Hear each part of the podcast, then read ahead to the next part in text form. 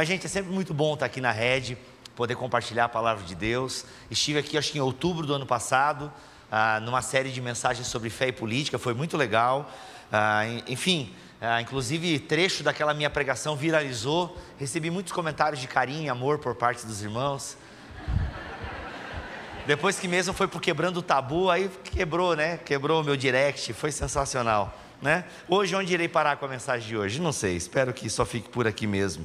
Mas é sempre muito bom poder compartilhar com vocês aquilo que tenho recebido de Deus, aquilo que Deus tem ministrado no meu coração. E, aliás, já quero começar dizendo que tudo que vou falar aqui por favor, não encare como um irmão mais velho, é, sabe, apontando o dedo para o irmão mais novo, ou como um pai que está brigando com o seu filho. E, não, gente, é tudo aqui é o que Deus tem ministrado também no meu coração e que tem queimado no meu coração e tem inclusive me cobrado também. Então, o que prego hoje aqui, prego para mim também, prego contra mim, prego, prego a favor de mim. É a palavra de Deus que nos conforta, que nos confronta e a gente precisa exatamente disso, né? De palavras que confortem, de palavras que confrontem.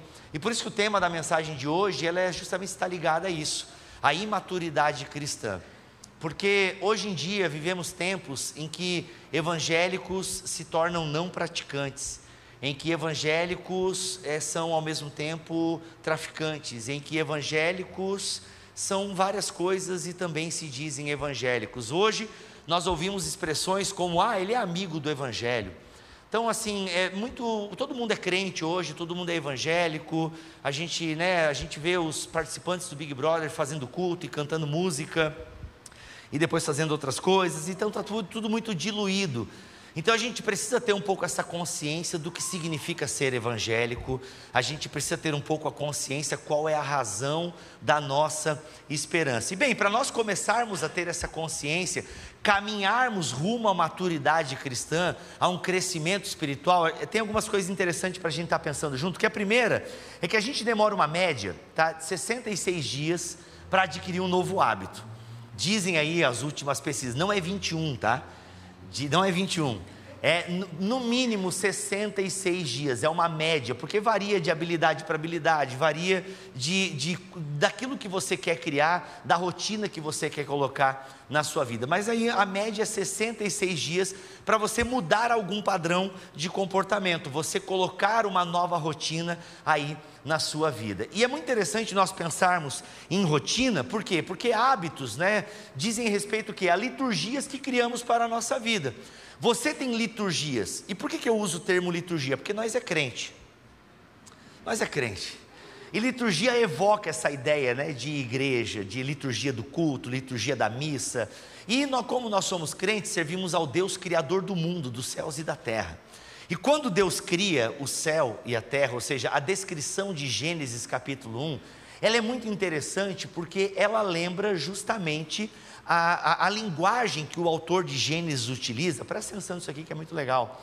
A linguagem que o autor de Gênesis utiliza é uma linguagem que evoca, que tem correspondência, que é parecida com a linguagem, com a escrita que outros autores no seu tempo utilizavam para falar da dedicação e da construção de um novo templo. Ou seja, quando alguém escrever sobre uma história de um novo templo para uma divindade, a forma com que aquilo era escrito remete a Gênesis 1. O autor de Gênesis 1, ele escreveu o relato da criação do mundo inspirado nesses relatos de criação de novos templos. E por que, que ele faz isso? A mensagem que ele quer carregar ao nos apresentar o relato da criação é mostrar que o nosso Deus é criador, que o nosso Deus cria com ordem e que ele criou um templo para si. E que templo que é esse? É o mundo.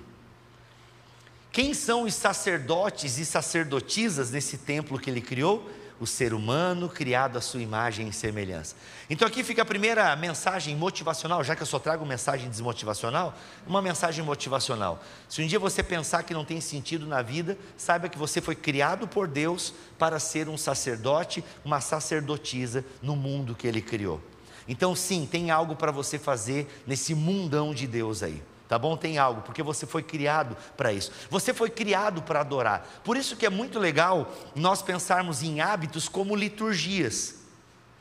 Liturgias do ordinário, como escreve a Tish Warren, liturgias do cotidiano, ou seja, a minha vida, a minha liturgia diária aponta para onde? Aquilo que pratico de segunda a segunda aponta para onde? A minha liturgia ordinária só aponta para Deus na, no domingo? Ou no sábado dos jovens e adolescentes? A minha liturgia ordinária, ela aponta para onde? Ela precisa apontar para o Deus que eu sirvo, para o Deus que me criou. Então é muito legal nós pensarmos isso. Então, porque hábitos, né? Ou seja, a gente vive cercado de cultura, que formam os nossos hábitos, que formam as nossas liturgias. Nós temos muitas liturgias concorrentes com a liturgia que o Deus coloca para o seu povo. Temos muitas liturgias concorrentes, ou seja, a todo momento a cultura ao nosso redor está cultivando algo em nós. E se tem algo que a cultura do nosso tempo quer cultivar no nosso coração, quer inculcar na nossa mente e no nosso coração, é nós guardarmos tesouros aqui nessa terra. E Jesus já nos alertou. Olha, não guardem tesouro aqui nessa terra, onde dois caras de moto podem tirar e te roubar. Se bem que aqui não faz muito sentido, parece que não tem assalto nessa cidade, né? Mas se você vê dois caras de moto de noite, fica com medo, tá? Que pode ser um assalto, ou pode ser só dois amigos indo para algum lugar, mas, né? Ou seja, o que, que Jesus está dizendo? Olha, façam tesouros eternos, tenha a sua mente e o seu coração em frutos para a eternidade, pois, como disse Maximus, o que fazemos aqui ecoa na eternidade. Aprendi em gladiador, tá? Então o que acontece? Isso é a verdade bíblica. Nós fomos criados já com a eternidade no nosso meio. Jesus Cristo está entre nós, Ele é a eternidade em nós. A eternidade agora toca aqui. Para trazer uma referência gospel, projeto Sola. A eternidade agora toca aqui, ou seja, a gente vive já com ares de novos céus e nova terra. Por isso que nós temos muitas culturas que cultivam coisas contrárias a Deus em nós, que é o um mundo caído, o um mundo que jaz no maligno. Esse mundo que é permeado pelo espírito do anticristo. Nós que somos filhos de Adão, filhos de Eva, não estamos em Nárnia, mas somos filhos de Adão e filhos de Eva. Nós naturalmente somos inclinados a fazer o que Deus não gosta a nossa liturgia ordinária vai caminhar para longe de Deus, que é como Adão e Eva fizeram. Ah, Deus falou ali, ah, vamos para lá. Vamos dar atenção para uma serpente. Por quê? Porque naturalmente nós não queremos o que Deus ensina. Mas Provérbios, capítulo 4, ele vai nos dizer, vai nos alertar: olha, acima de todas as coisas, guarde o seu coração pois ele dirige o rumo da sua vida, ou como diz uma outra tradução, pois dele vem, é, pois dele vem a forma de você pensar, dele procedem as saídas da vida, como diz a velha Almeida a sua forma de pensar, a sua forma de ver o mundo, a sua forma de enxergar o mundo. Oi, vocês estão aí? A forma de você enxergar o mundo, a sua cosmovisão, ela é bíblica ou ela é mundana, ela é espiritual ou ela é carnal, ela é madura ou ela é imatura. Oi? Então, guarda o teu coração. Coração é uma palavra bíblica para quê? Para pensamento, para o eu interior para o coração, para os sentimentos. É legal que a palavra coração na Bíblia, ela evoca justamente essa ideia de coração, sabe, sentimento, emoção, razão, pensamento. A palavra coração na Bíblia engloba tudo isso. O meu eu interior. Por isso eu devo amar a Deus de toda a minha mente, força e coração, ou seja, com tudo que eu sou. Porque quando eu guardo o meu coração com a sabedoria que vem do alto, Provérbios capítulo 4, todo o seu contexto aponta para isso, busca sabedoria. Etebilu não inventou nada quando ele disse busquem conhecimento, ele está só reproduzindo provérbios, ele está só reproduzindo Jesus, ele está só reproduzindo Tiago, busquem a sabedoria do alto, porque quando eu guardo o meu coração com as coisas do alto, produzo tesouros para a eternidade. Como é que é produzir tesouros para a eternidade, Bibo? É viver diante de Deus e dos irmãos, do temor do Senhor. É viver produzindo frutos que vão gerar impactos na eternidade. É viver uma vida que abençoa e não só suga, mas uma vida que abençoa. Uma vida que ajuda outro a se parecer mais com Jesus. E aqui parafraseando C.S. Lewis, se não investirmos tempo construindo coisas eternas, corremos o risco de sermos eternamente fúteis. E aqui, queridos, eu não estou colocando a salvação de ninguém em xeque. Não é sobre ir para o céu ou ir para o inferno, ou sumir da existência, como alguns acreditam. Não é sobre isso, sobre céu ou inferno, é sobre a sua vida, sobre a minha vida aqui na terra, diante de Deus, do templo que Deus criou para que eu e você o exaltássemos e o adorássemos, nesse solo sagrado que se chama vida. É nesse, solo, é nesse solo sagrado chamado vida que nós somos convidados a produzirmos tesouros para a eternidade. Mas a cultura desse mundo, a liturgia desse mundo, vai fazer eu me apegar às coisas daqui, às ideologias daqui, aos prazeres daqui, aos domínios daqui, ao poder daqui. A cultura do reino, que é o que Jesus veio ensinar, vai me apontar para fora de mim, vai me apontar para o reino de Deus, vai me, vai me apontar para a bacia, vai me apontar para a toalha. E se você não entendeu a referência da bacia e da toalha, sinta-se mal nesse momento em nome de Jesus. Anota aí João 13 para ver depois em casa. Porque olha, gente, como os ensinamentos são importantes conhecer a Bíblia Sagrada, conhecer o grande drama das Escrituras, conhecer essa história que Deus vem fazendo desde Abraão, desde Gênesis capítulo 12, essa história da salvação, isso que Deus tem construído, que Deus tem falado, é muito importante porque o próprio ministério de Jesus ele começa como? E começou Jesus a ensiná-los.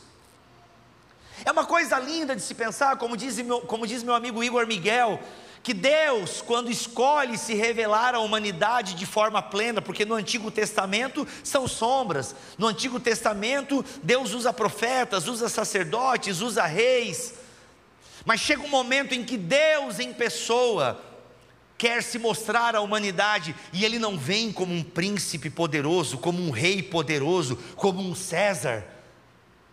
Não, ele não vem como um grande mestre da lei, como um sumo sacerdote. Como que ele vem? Ele vem como um professor. Ele vem como aquele que quer ensinar e resgatar aquele que estava perdido. Ele vem para ralé. Ele vem para aqueles que precisam. É muito lindo pensar que a maneira com que Deus escolheu se revelar à humanidade é por meio do ensino, é por meio de um professor que caminha com os seus alunos. Leia os evangelhos, o que você mais vai ver é Jesus caminhando e ensinando. Ele até opera um milagre ou outro, expulsa um demônio, mas ele faz tudo isso para chamar atenção para os seus ensinamentos. O teólogo Gerhard von Rad vai dizer que os milagres são acessórios de Deus penduricalhos que Deus utiliza para chamar a atenção para aquilo que Ele está ensinando, porque é aquilo que Jesus ensina que edifica e sustenta a fé. Você pode ter recebido um milagre de Deus, e você com certeza deve ser grato a Deus pelo milagre que recebeu. Talvez você foi curado de uma doença, talvez um demônio já saiu de você completamente, alguns estão no processo. Isso era para ser uma piada, mas foi meio forte, né? Enfim. É, tem uns meio endemoniado ainda. Semi-endemoniado. É que o diabo agora está mais educado, mais polido. Né? Em algumas igrejas ele fala, dá entrevista e tal, mas na maioria do tempo ele só vai mudando a mentalidade da pessoa mesmo. Aí ele muda a mentalidade com um discursinho bonitinho, com pregação bonitinha, quando ficam dizendo assim, ah, o diabo está ali, o diabo está ali, hum, provavelmente não está o diabo ali. Ele está onde a gente acha que ele não está. Ele é sorrateiro, ele é esperto. Por quê? Porque ele trabalha o quê? Mudando a nossa liturgia. Alguém já disse, não lembro quem, mas tem uma coisa que o diabo é fera em fazer, talvez ele não consiga fazer você pecar, mas ele consegue te distrair. E ele te distrair já é o suficiente para ele, porque crentes distraídos perdem o foco da missão. E se perde o foco da missão, é irrelevante para Satanás. Isso daria uma pregação também. Me chama mais vezes aí, Tiago, que eu falo sobre isso. Mas olha só que interessante, gente. Por que, que o ensino é tão importante? Porque você vai pega a essência da igreja primitiva aqui. Uma igreja que tinha problemas, não idealize a igreja primitiva. Oh, a gente cantava na Assembleia, né? Oh meu Deus, reaviva a tua igreja de novo, faz a chama arder nesse povo, como foram os primeiros cristãos. Eu cantando parece um piano caindo da escada, né? Mas a gente idealiza demais a igreja primitiva e, gente, ela tinha problemas. Se você ler alguns capítulos depois, tem Ananias e Safira ali. Vai ler as cartas de Paulo, é só perrengue. É, vai lá, mano. Evódia, Sintique. Evódia. Não é fácil. Entendeu? Então tem muito problema na igreja primitiva, mas ela tinha muitas virtudes, muitas qualidades. E onde estavam as qualidades da igreja primitiva? Estava o quê? Em perseverar. Eles se dedicavam de coração ao quê? Ao ensinamento dos apóstolos. A primeira característica que Lucas coloca da igreja primitiva é que eles se dedicavam de coração ao ensino dos apóstolos.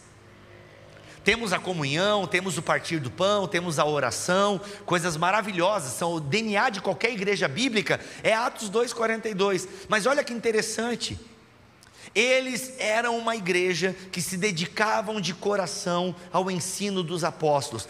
E não é problema uma igreja crescer. Aliás, glória a Deus, a rede tem crescido.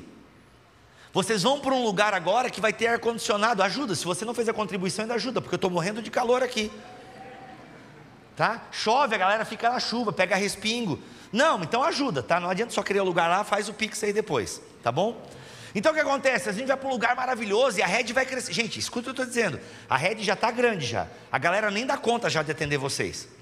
E vai crescer mais. Vocês vão alargar as tendas, para usar uma linguagem bem neopentecostal, vocês vão alargar as tendas e vai vir mais gente.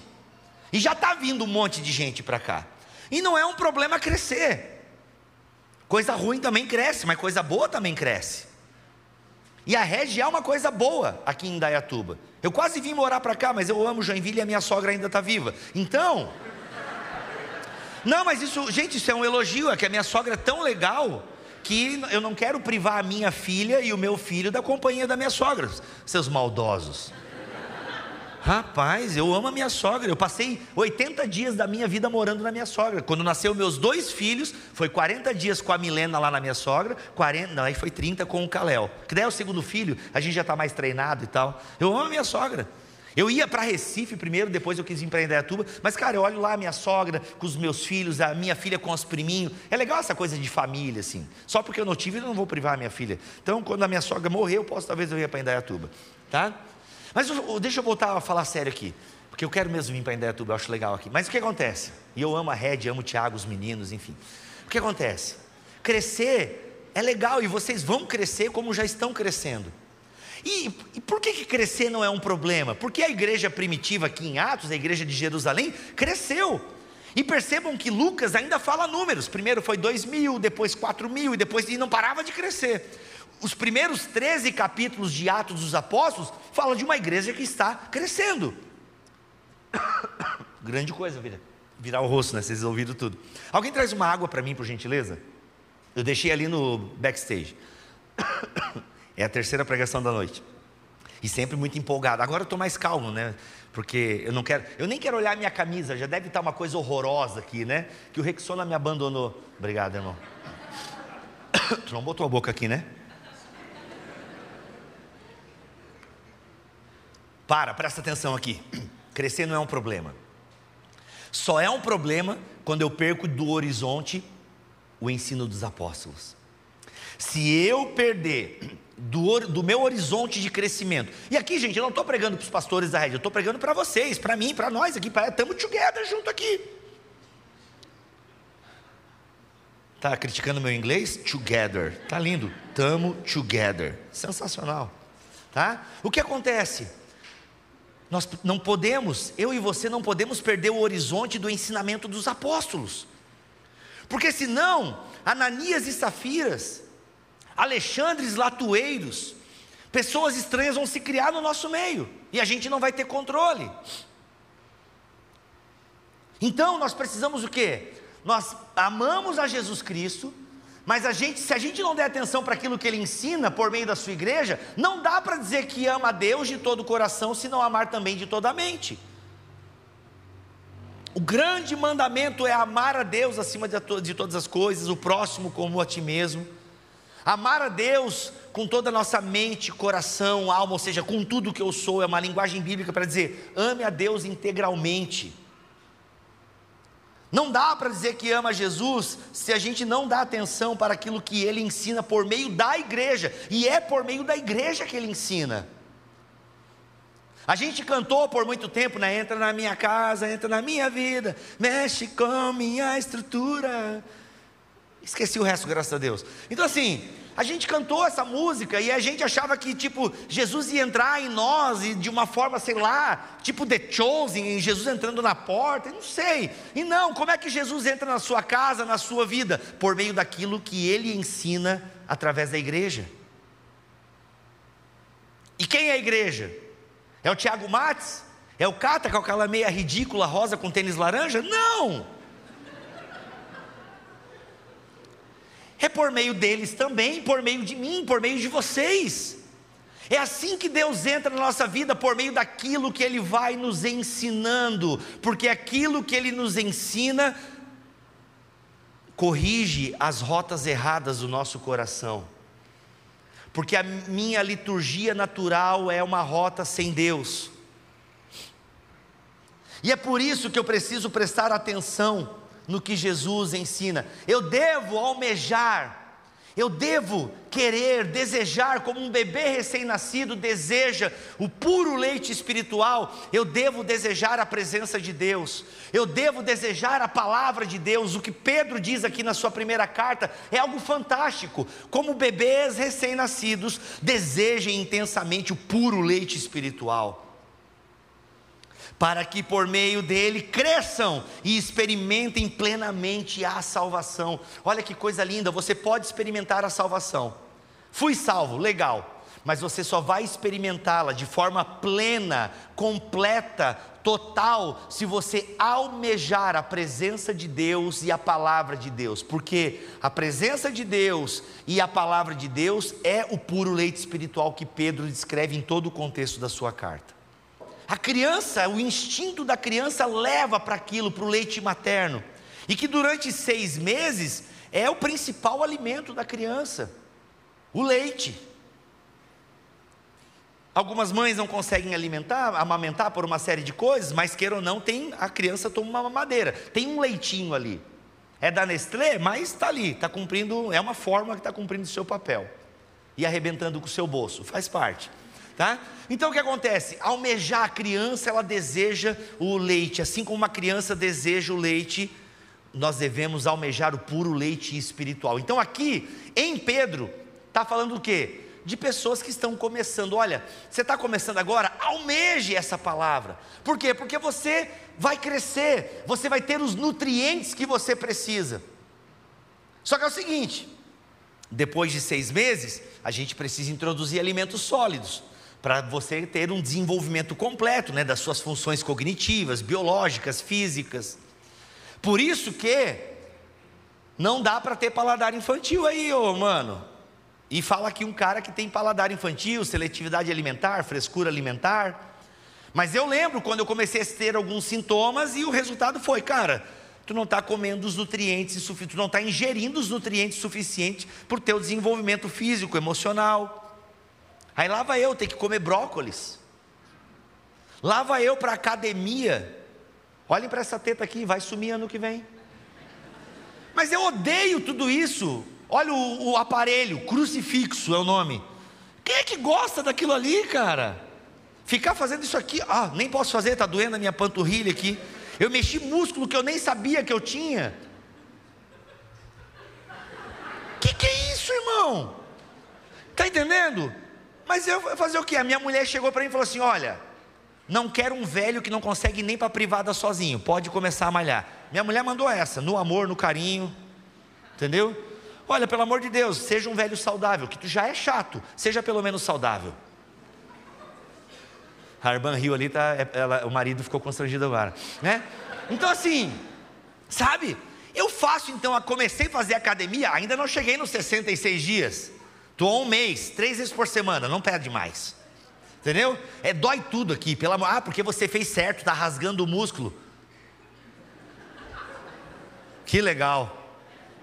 Entendeu? Então assim, mas eu faço por quê? Porque eu preciso fazer o que tem que ser feito. E depois eu falo mais sobre isso. Mas olha só que legal. A gente precisa aqui então almejar esse leite espiritual e depois o que? Galgar, né? Ter novos hábitos comer coisas mais saudáveis, para a gente ter os nutrientes para o crescimento.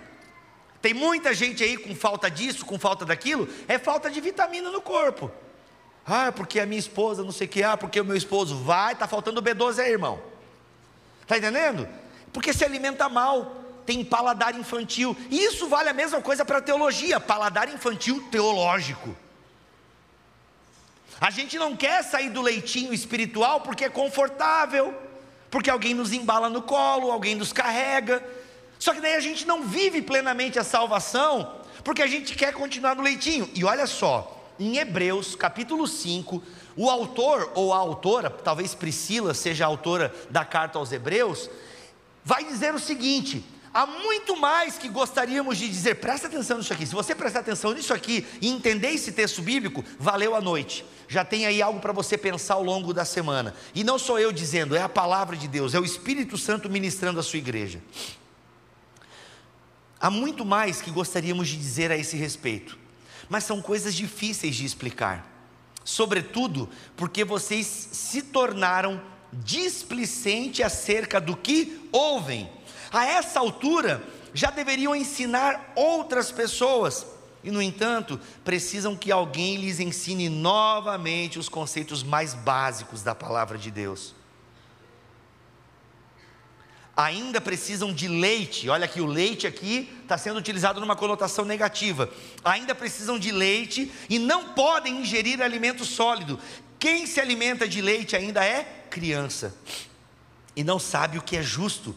O alimento sólido é para os adultos que, pela prática constante, são capazes de distinguir entre certo e errado. É como se o autor aos Hebreus estivesse dizendo assim: olha, gente, vamos trazer o ministério infantil para a igreja. Agora a igreja Kids. Como a gente prega a graça, põe um graça no título aí, Igreja Kids Graça. Entendeu? Foi ruim essa, não precisa rir. Mas o que ele está dizendo? Olha, percebam que o conteúdo da fé tem coisas difíceis de explicar. Nós escolhemos uma religião, ou fomos escolhidos por ela, que tem conteúdos difíceis e que precisam ser explicados, apreendidos, pensados, inculcados. Só que muitas vezes não podemos avançar nessas questões mais complicadas, porque a galera ainda está no leitinho espiritual. E detalhe, a audiência dessa carta aqui não são novos convertidos. Percebam que o autor diz o seguinte: a esta altura já deveriam ensinar outras pessoas. Pressupõe que já tem uma caminhada na fé, já tiveram mestres que lhes ensinaram as coisas básicas do Evangelho, mas não ouviram. É interessante que a palavra aqui para a, a palavra para displicente, ela pode ser traduzida como preguiça. Eu tenho que apertar duas vezes aqui, pessoal, é isso? Isso, agora aprendi. Ó, na, terceira, na terceira pregação eu aprendi. A palavra, ela pode ser o quê? Aqui, ó. Uh, displicentes. Se tornaram displicente. Essa palavra aqui poderia ser traduzida: vocês se tornaram preguiçosos. E o preguiçoso é o quê? Sabe o que tem que fazer, mas não tem vontade. O preguiçoso não tem vontade de fazer aquilo que ele sabe que é o certo a ser feito. E o preguiçoso aqui no contexto hebreu é, é, ou seja, como é que você pode ouvir as coisas e não fazer as coisas? Como é que você pode ouvir a palavra de Deus e não aplicar a palavra de Deus? Como é que pode?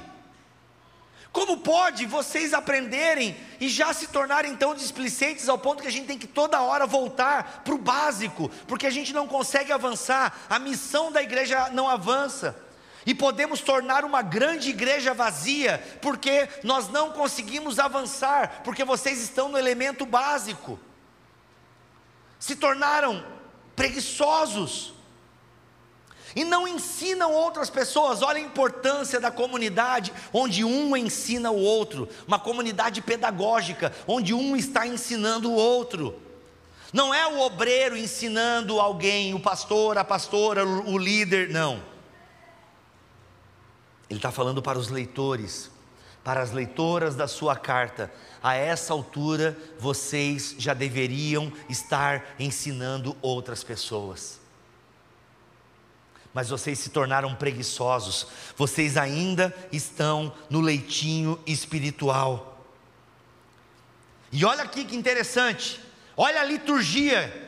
Nós só vamos criar o que? Uma prática constante, uma liturgia que aponta para o Criador, se a gente colocar isso no nosso currículo, anotar isso. Se a gente realmente, de forma intencional, quiser crescer na graça e no conhecimento do Senhor Jesus, porque voluntariamente não vai acontecer. Tem um amigo que vive me mandando mensagens sobre Apocalipse, e o sinal da besta, e a marca da besta, né? e o chip na vacina, e a guerra na Rússia, e, não sei o que, e agora o terremoto na Turquia. Eu falei, mano, pelo amor de Deus, tu está tão preocupado com o sinal da besta que. Enfim, eu não completei a frase, frase para ver se ele entendia né, o recado. Mas assim, tu tá, cara, para. Para de ser um caça sinal da segunda vinda de Jesus e começa a apontar para a primeira. Para de ser um caçador de sinais da segunda vinda de Jesus e seja um sinal da primeira vinda aponte para a vinda do reino de Deus, aponte para a chegada do Messias, aponte para o professor da nossa vida, aponte para Jesus. Para de se preocupar com o Apocalipse, deixa para Deus. E lá diz que a gente ganhou. Bíblia, tu é contra ficar estudando escatologia? Não, não sou contra.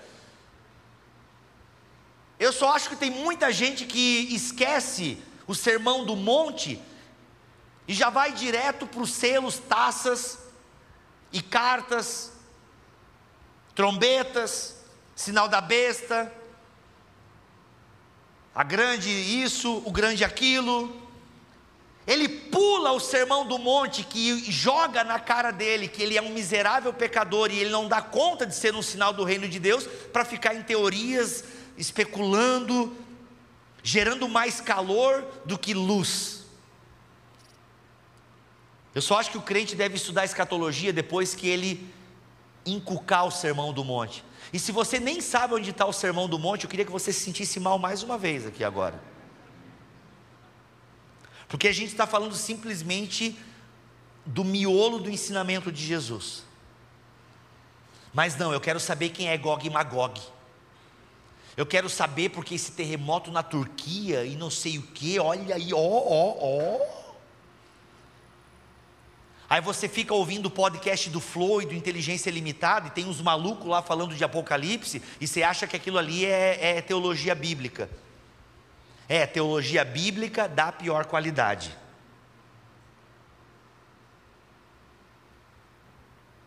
Bíblia, por que tu disse isso? Porque eu quis.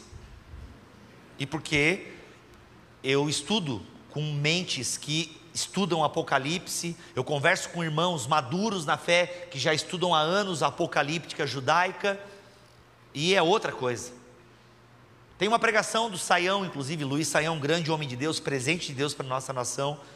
É tanto Gog e Magog que fiquei grog. Muito legal, ouça essa pregação do Saião. A gente está muito preocupado com teorias e não sei o que. Ei, te preocupe em ser luz do mundo, sal da terra. Calma. Depois estuda escatologia no Red College e tal. Mas primeiro vamos para o básico. Por quê? Porque a gente está tropeçando em pedrinhas, porque está olhando para as coisas lá atrás e a gente está tropeçando em pedrinhas. A gente está errando nos elementos básicos, por quê? Porque no fundo não estamos desejando o puro leite espiritual, que consequentemente nos leva para coisas mais sólidas. Não, a gente no fundo tem o que? Um paladar infantil teológico. A gente está muito preocupado com coisas, quando na verdade Inclusive, tem um teólogo chamado Hans Walter Wolff que disse uma coisa sensacional: O que me preocupa na Bíblia não são os textos que eu leio e não entendo, mas sim aqueles que eu leio, entendo e não consigo aplicá-los na minha vida, não consigo levá-los à última consequência na minha vida. Vocês estão entendendo? Nós precisamos nos dedicar de coração à doutrina dos apóstolos porque inclusive pode nos levar a uma apostasia, né? Era a preocupação do autor aos Hebreus, no capítulo 6, ele vai falar de pessoas que abandonam a fé, porque largam o ensinamento da igreja, a igreja como a comunidade que me ensina a palavra de Deus, e não é um lugar só que me ensina, é o lugar onde eu também ensino, onde eu aprendo, onde eu ensino, onde eu cuido, onde eu sou cuidado, e isso é sensacional. Cada um de nós tem a responsabilidade de ensinar a palavra de Deus. Tem muita gente que traz a igreja para o ministério infantil, porque no fundo ah, a igreja tem que ensinar a Bíblia para o meu filho, para o meu adolescente. Não! A igreja é um reforço. Gente, pelo amor de Deus, eu sou super a favor do ministério infantil. Lá em Joinville a gente tem o Kinder, afinal é uma cidade de alemão, então é Kinder, não é Kids, é Kinder, que é criança em alemão. E meu, a minha filha ama, ela volta de lá entusiasmada. O meu filho fica no Kinder e a minha esposa pode ficar no culto. Ela tem ali uma hora e meia que ela consegue ficar no culto e tal. E meus filhos amam, e eu sou, louvo a Deus por ter lá voluntários que ensinam a palavra de Deus para o meu filho. Agora é o seguinte: a minha filha e o meu filho não dependem do kinder para entender a palavra de Deus. Porque elas têm um pai e uma mãe em casa que os ensina. É minha tarefa, é sua tarefa ter a palavra de Deus habitando ricamente aonde? No nosso coração, porque do nosso coração procedem os nossos pensamentos, ou seja, aquilo que somos, aquilo que fazemos. E se na nossa liturgia do dia, se na nossa liturgia semanal, a palavra de Deus não é contemplada, né, como diz o texto ali, prática constante, não vai rolar. Esse mesmo amigo que é todo perturbado com teorias da, da conspiração apocalípticas, ele fala que tem uma tia que um dia acordou crente. A tia acordou crente. Uma transformação. Ele fala, Bibo, por que isso não acontece comigo? Eu falei, olha não sei o que a tua tia usa. Não sei. Deus pode ter transformado ela do dia para a noite? Pode. Ele é Deus. Quem sou eu para botar Deus numa caixa ou prendê-lo numa teologia? Ele pode. Agora, olhando para a Bíblia, o método de Jesus é o que? O discipulado. O método de Jesus de transformação de caráter, de vida, de mente e coração é caminhando com Ele, com os irmãos, aprendendo dia após dia, é pela prática constante. Não é um fenômeno sobrenatural. Oh, seria massa a gente andando, aquela luzinha iluminando. Oh, não rola, irmãos. Não é bem assim. É uma prática constante de produção de tesouros para a eternidade, é uma consciência missional. É por isso que eu vou estudar e me dedicar à palavra de Deus, por quê? Porque é uma prática constante na busca de alimentos sólidos, que vão me trazer nutrientes bíblicos para o meu crescimento espiritual, para a minha maturidade cristã. Por isso que um crente maduro,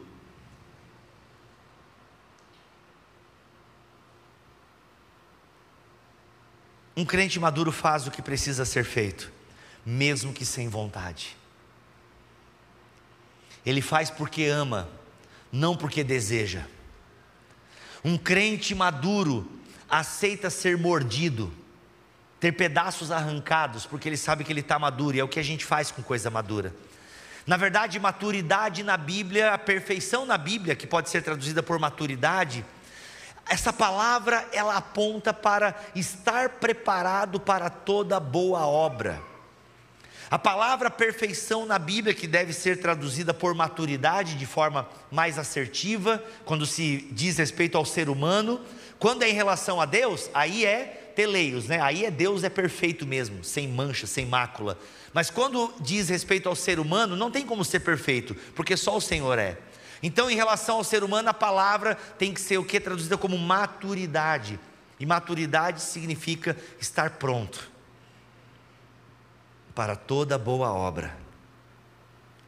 Inclusive, Paulo vai falar aos Efésios, no capítulo 2, olha, que ele nos, separou para cumprirmos toda boa obra, que ele já inclusive projetou, planejou para nós antes mesmo da fundação do mundo.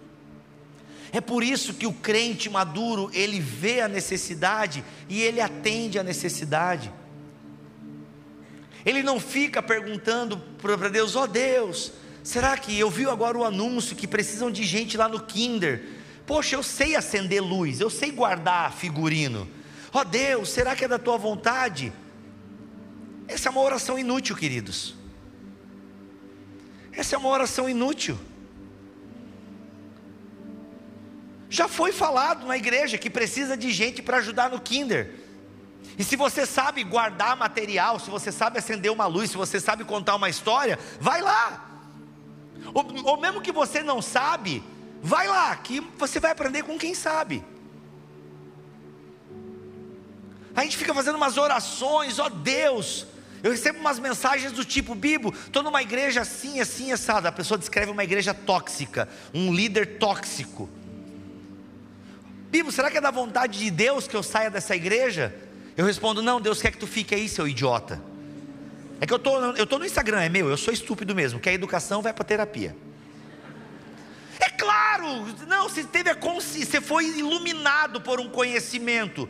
Você detectou uma coisa ruim, você vai continuar ali? Você, você é o quê? Eu gosto de sofrer, sabe? Nossa, o que eu amo. Para. Não, vai sofrer pelas coisas certas, então. Vai sofrer porque você se doou e não foi reconhecido, mas você se doou. Vai lá porque você sofreu, porque você tentou, tentou, tentou e no fundo a pessoa se perdeu, mas você tentou. Mas você, poxa, eu dei o meu melhor e, poxa, não deu certo. Sofra por isso. Faça porque tem que ser feito. Nem sempre a responsabilidade ela vai casar, vai ser, sabe, regada pelo desejo. Nem sempre a responsabilidade será regada de desejo. Não, responsabilidade é responsabilidade. Se você não lava a louça, não tem louça limpa para a próxima refeição. Se você não lava louça, se você não lava roupa, não tem roupa limpa. Se você não cozinha ou você não trabalha para poder comprar comida, então você tem que fazer várias coisas que você às vezes não quer, mas você precisa fazer porque é o certo a ser feito. Você ama, quem ama tem responsabilidade, quem ama é refém do outro. E é para isso que Jesus nos chamou: olha, amem uns aos outros, sejam reféns uns dos outros.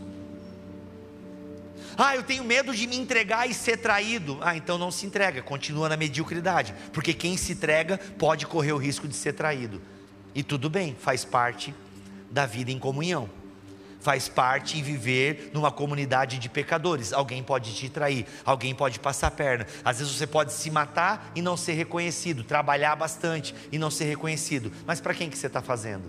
Sabe, maturidade.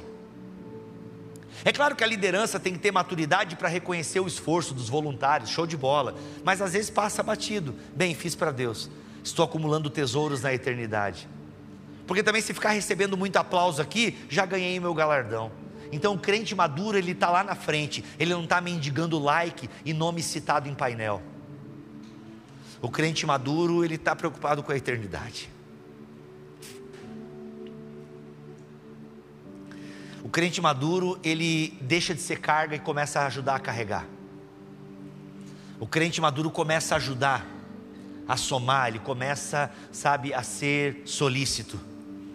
Ele deixa de ser uma sanguessuga e ele começa a a também doar sangue, doar a vida ali por aquela igreja, por aquela comunidade local. Ele para de reclamar um pouco e começa a agir. Ele sai da arquibancada, onde ele é um comentarista de culto, onde ele é um comentarista de pregação, onde ele é um analítico, um The Voice do louvor. Tem hora que ele bate e vira cadeira para o louvor, tem hora que ele não vira cadeira. Ele sai da posição de arquibancada e de comentarista de culto e ele passa a encarar a realidade, o sofrimento, os perrengues. Eu vejo aí os bastidores, galera desesperada, correndo, sumiu aqui, não sei o quê. Vocês nem percebem os BO que acontecem aí. E não percebe por quê? Porque tem pessoas exatamente como vocês que se voluntariaram para que esse culto acontecesse, para que essa luz acendesse, para que isso estivesse aqui. E vocês vão crescer. E essa igreja vai precisar de pessoas maduras, porque senão vai ser uma grande igreja vazia, com um belo painel de LED, som de última geração e um monte de crente mimado que não testemunha, que não testifica e que não conhece nem o básico da palavra de Deus. E aí, ao invés de proclamar a rede como uma casa de adoração e uma igreja bíblica, porque antes de convidar para vir na rede, você tem que convidar para ir na sua casa. Não terceirize a missão para os pastores, para os obreiros e obreiras dessa casa. A missão é sua. O campo missionário é seu, é meu, é nosso. Repito o que disse no começo e com isso encerro. Por favor, não fique com raiva de mim, sou só o mensageiro. É para nós crescermos juntos. Eu estudo teologia desde os anos 2000, quando o Backstreet Boys lançou o seu CD Millennium. Quem não gosta está errado. I want it. Enfim. Tell me why. eu estudo teologia desde os anos 2000.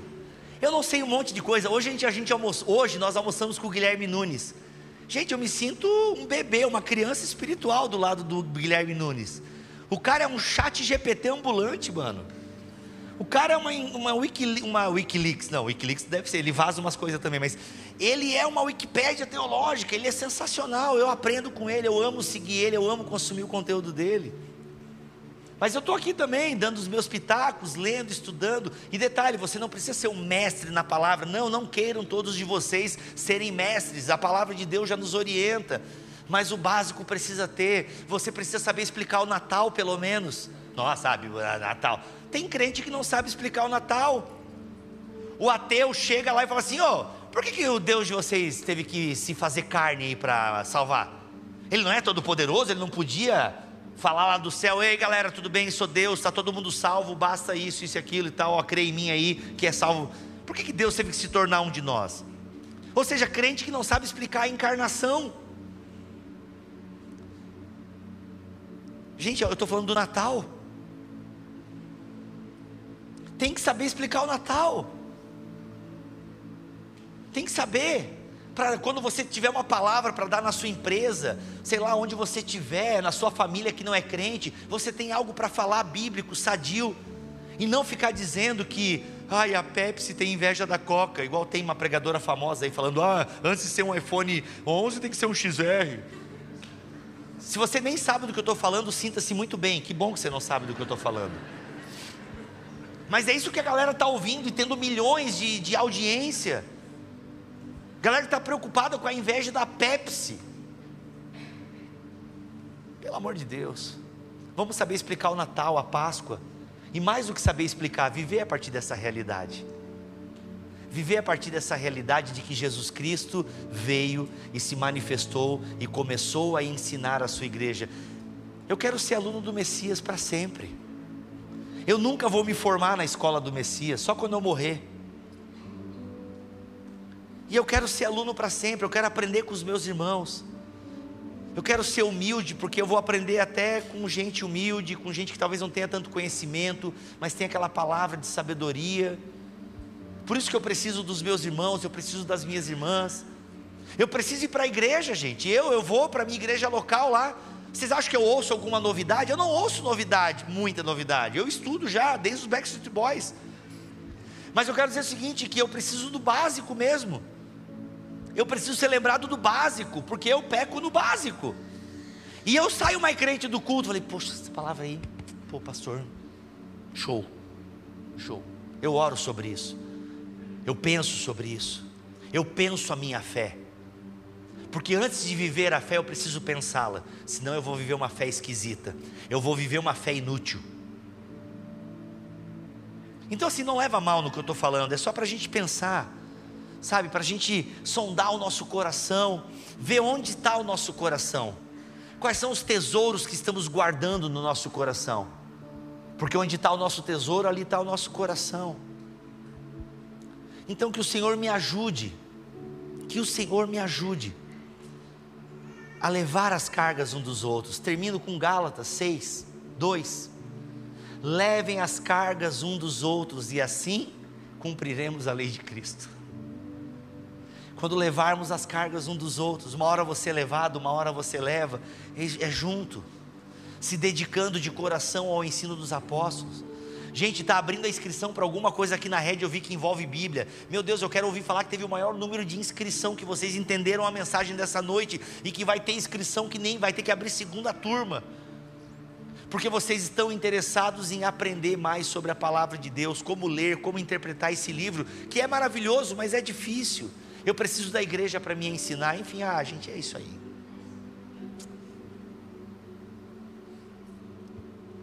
Amém. Sabe que amém significa eu eu eu, eu vou dedicar minha vida a isso aí que eu acabei de ouvir. Amém é uma palavra muito séria. Amém é uma palavra litúrgica que indica assim, ó, vou me dedicar a isso daí.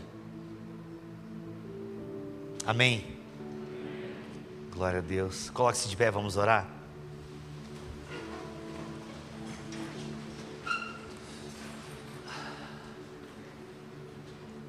Curve sua cabeça.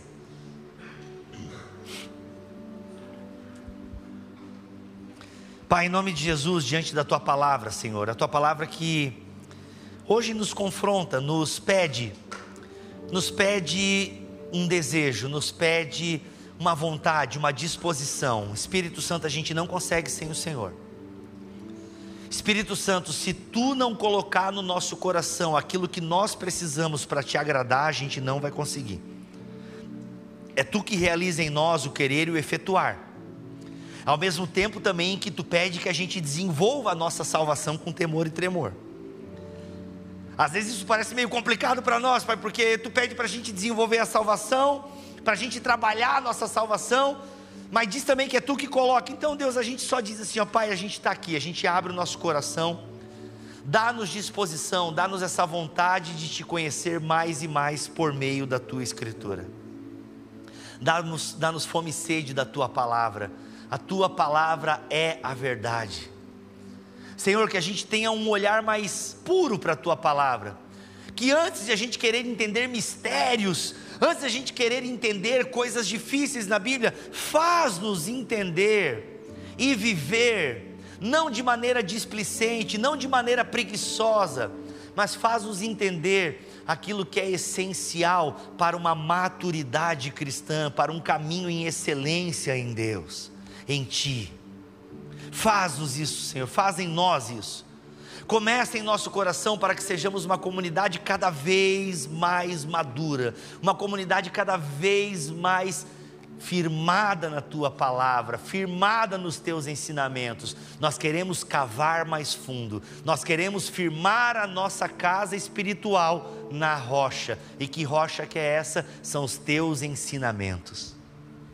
Em nome de Jesus, ajude-nos, ó Pai. Queremos nos comprometer a colocar, Senhor, na nossa liturgia diária a tua palavra, a tua presença. Queremos colocar na nossa liturgia diária práticas constantes de obras que agradam ao Criador. Deus, a gente já te pede perdão porque a gente vai falhar miseravelmente. A gente vai falar, mas Deus, que cada dia a gente fale menos que cada dia a gente fale menos, e que não venha soberba, Senhor, porque a gente não passa de servo inútil, a gente só está fazendo aquilo que temos que fazer. E que nem que não deixe soberba vir no nosso coração porque aprendemos algo, não, mas que venha uma alegria que inunde o nosso coração e nos dê assim um prazer de querer ensinar aquilo, não para orgulho, mas para que o outro se encha de ti, para que o outro aprenda de ti. Então, Deus, que sejamos uma comunidade terapêutica, uma comunidade que acolhe, uma comunidade que ensina, para que o teu nome seja conhecido e glorificado nessa cidade. Em nome de Jesus Cristo. Amém.